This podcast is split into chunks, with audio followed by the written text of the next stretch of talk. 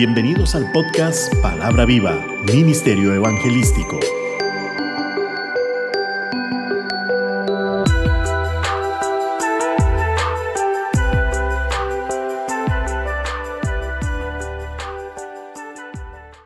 Gracias por estar escuchando este podcast.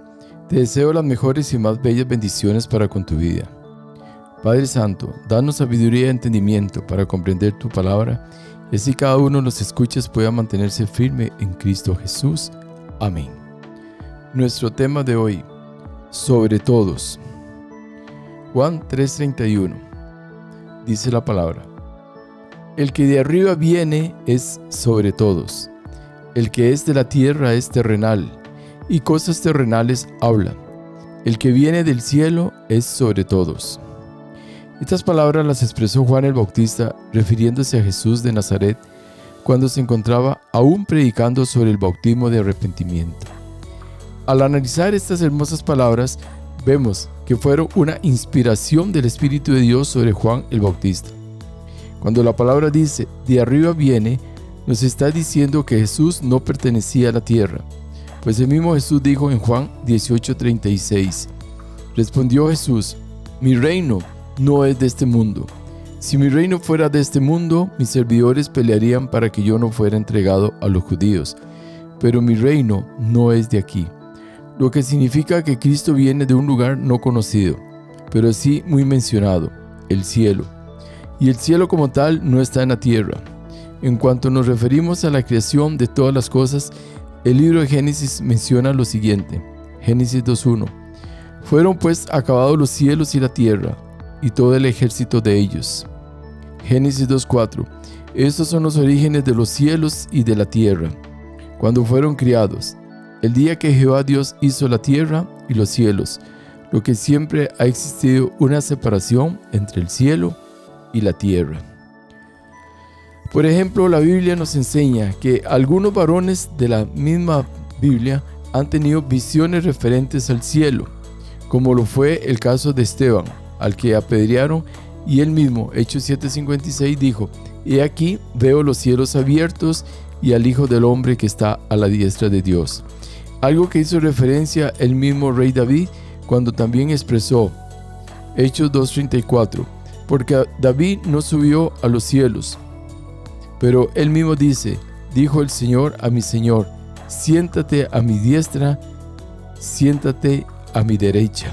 Es el lugar que le corresponde a Cristo en el cielo, donde Él intercede por nosotros día y noche, pues, y aquí no se adormecerá, ni dormirá el que guarda a Israel. Salmos 121.4. Y además, como hijo de Dios, Dios nos ha dado el privilegio de Efesios 2.6, y juntamente con Él, dice, nos resucitó, y asimismo nos hizo sentar en los lugares celestiales con Cristo Jesús lo que nos enseña que todo aquel que se arrepiente y reconoce a Cristo como su Salvador personal, Dios le da este gran privilegio, un acto donde podemos decir espiritualmente que la iglesia del Cordero Inmolado está al mismo tiempo en el cielo y en la tierra, por lo que debemos siempre reconocer que Cristo está sobre todos, mostrando todo su poderío, su majestad y toda su gloria, pues Él es merecedor de toda honra y gloria por los siglos de los siglos. Amén. Otra expresión que nos da Jesús indicándonos que Él está sobre nosotros es Juan 8:23 y le dijo, Vosotros sois de abajo, yo soy de arriba. Vosotros sois de este mundo, yo no soy de este mundo. Los de abajo y los de arriba, el cielo y la tierra, el espíritu y el carnal, el santo y el impío. Podríamos mencionar otras expresiones que hacen referencia al tema. Pero lo que nos muestra Dios con su infinito y glorioso amor es que sus promesas son verdaderas y su deseo es una iglesia sin mancha ni arruga, hecha para adorar al Rey de Gloria, como nos lo dice 1 Pedro 1.3. Bendito el Dios y Padre de nuestro Señor Jesucristo, que según su grande misericordia nos hizo renacer para una esperanza viva, por la resurrección de Jesucristo de los muertos, para una herencia incorruptible, incontaminada e inmarcesible, reservada en los cielos para vosotros, Todos los gestos pecaminosos con los cuales pecamos han hecho de esta tierra una tierra llena de contaminación de todo tipo, donde lo único que reina es el pecado, pero contrario al cielo, encontramos un sitio lleno de pureza, totalmente incorruptible, donde reina la santidad en todo su esplendor y gloria. Y esto es lo mismo que Cristo desea de nosotros, y por ello nos dice Levítico 27, Santificaos pues y sed santos, porque yo Jehová soy vuestro Dios. Y 1 Pedro 1:16, porque escrito está, sed santos, porque yo soy santo, dice Jehová de los ejércitos.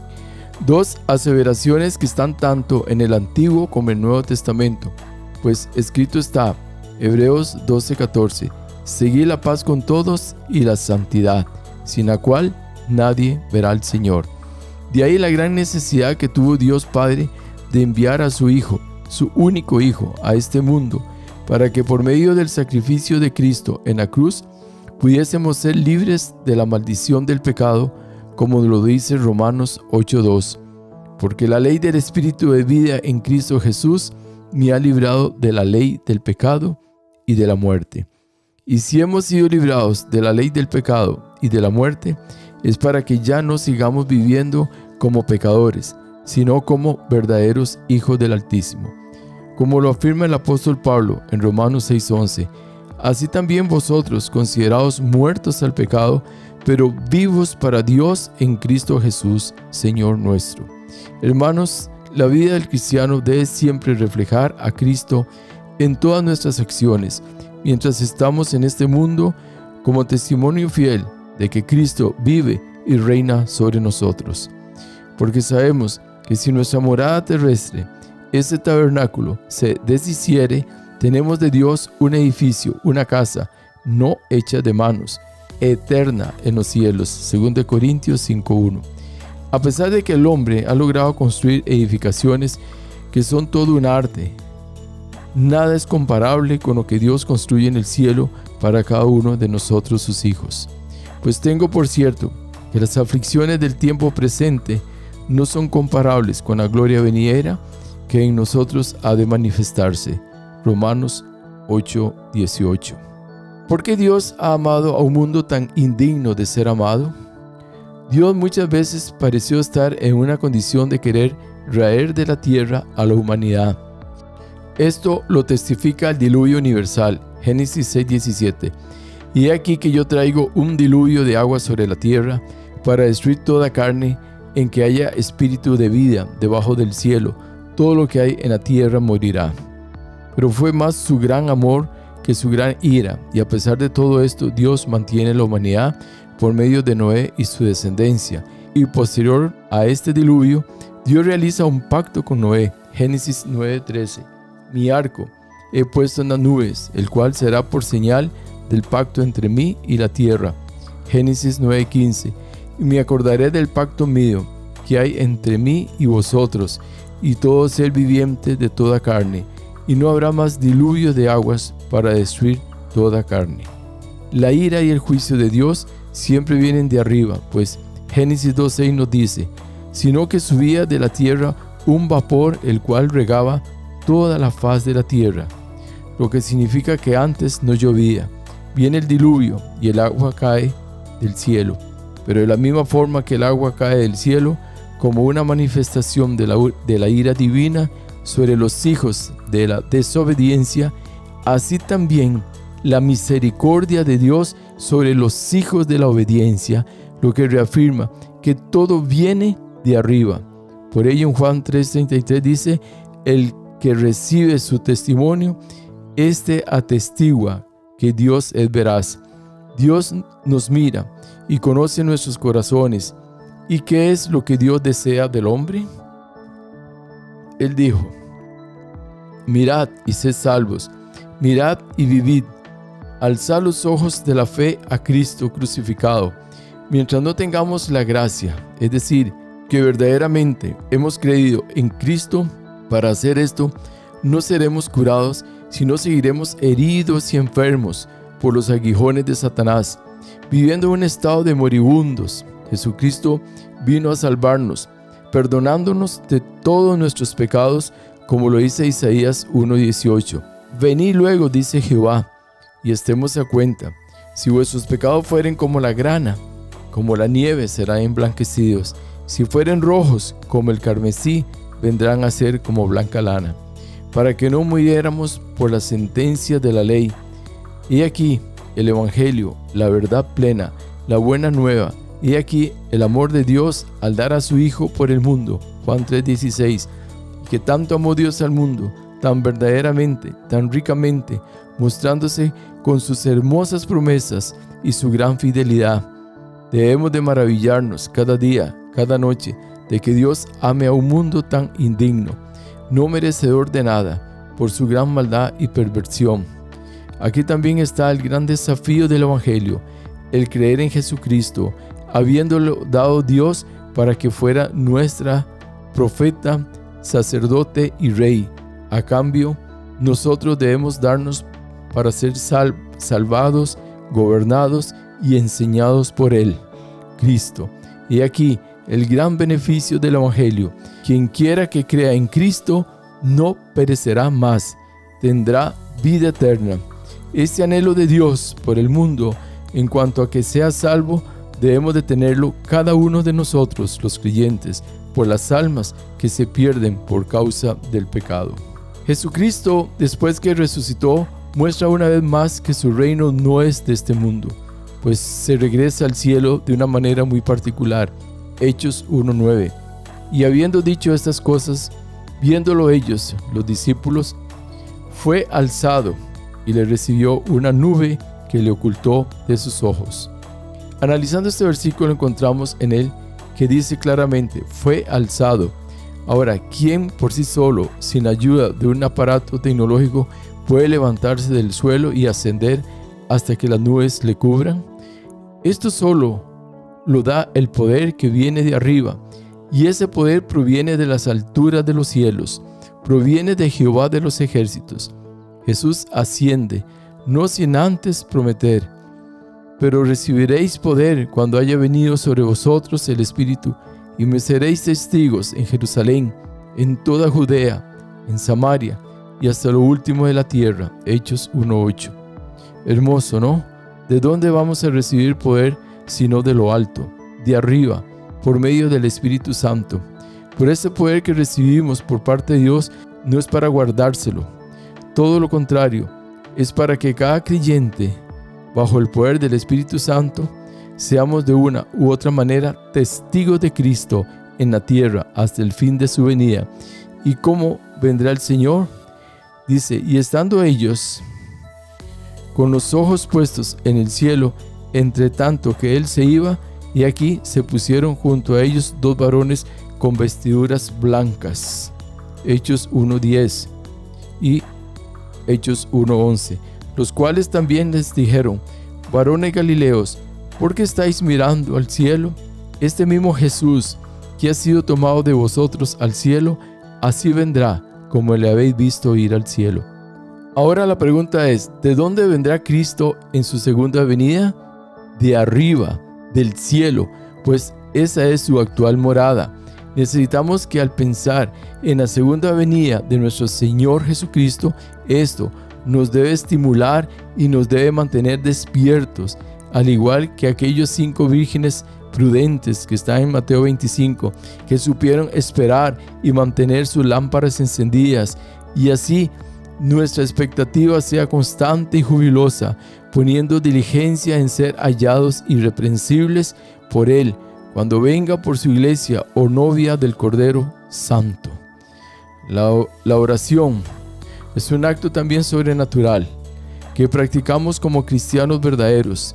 Tiene una respuesta de Dios que podríamos decir es increíble, pues se trata de palabras humanas acompañadas de la palabra de Dios que viajan desde la tierra hasta la presencia divina de Dios.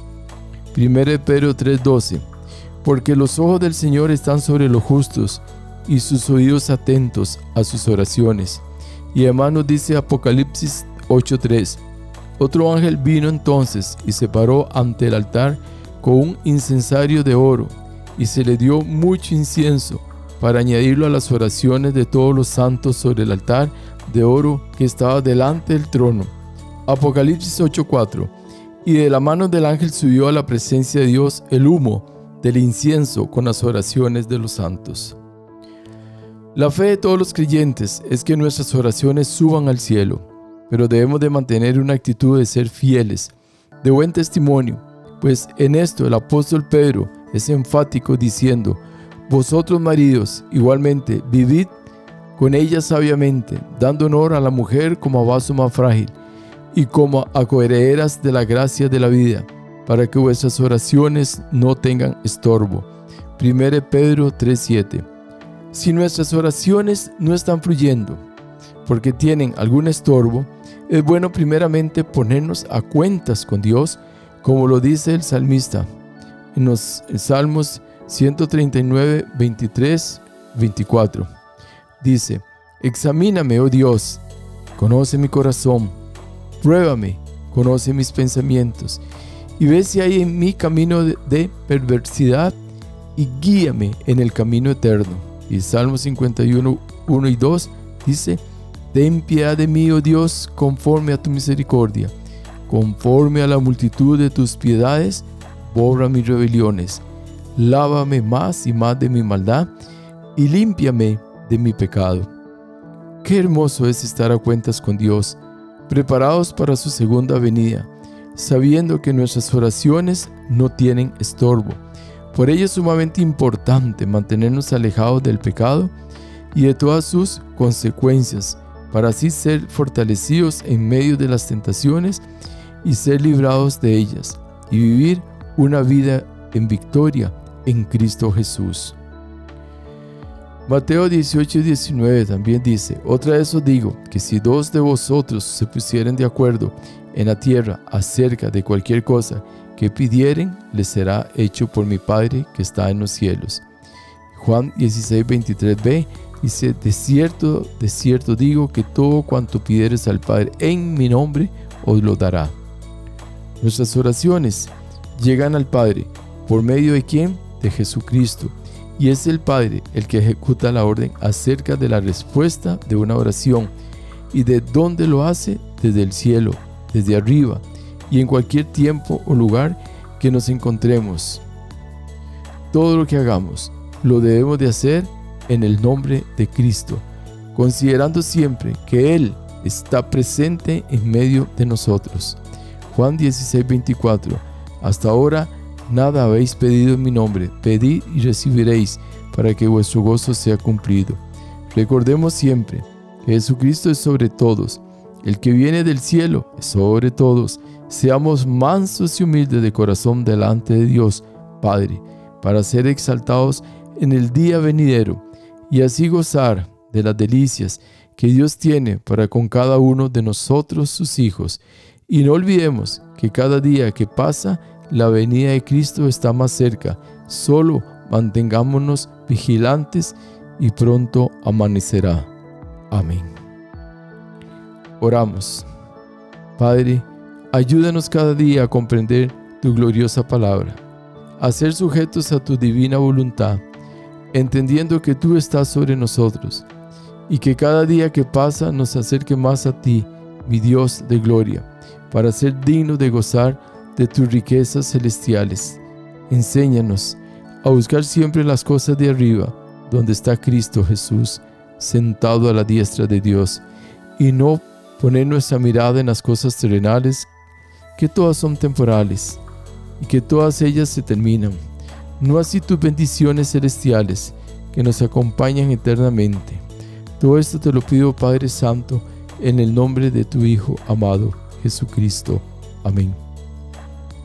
No olvides extender su bendición compartiendo este episodio con sus amigos y familiares. Es necesario que la palabra corra y el nombre de Cristo sea glorificado.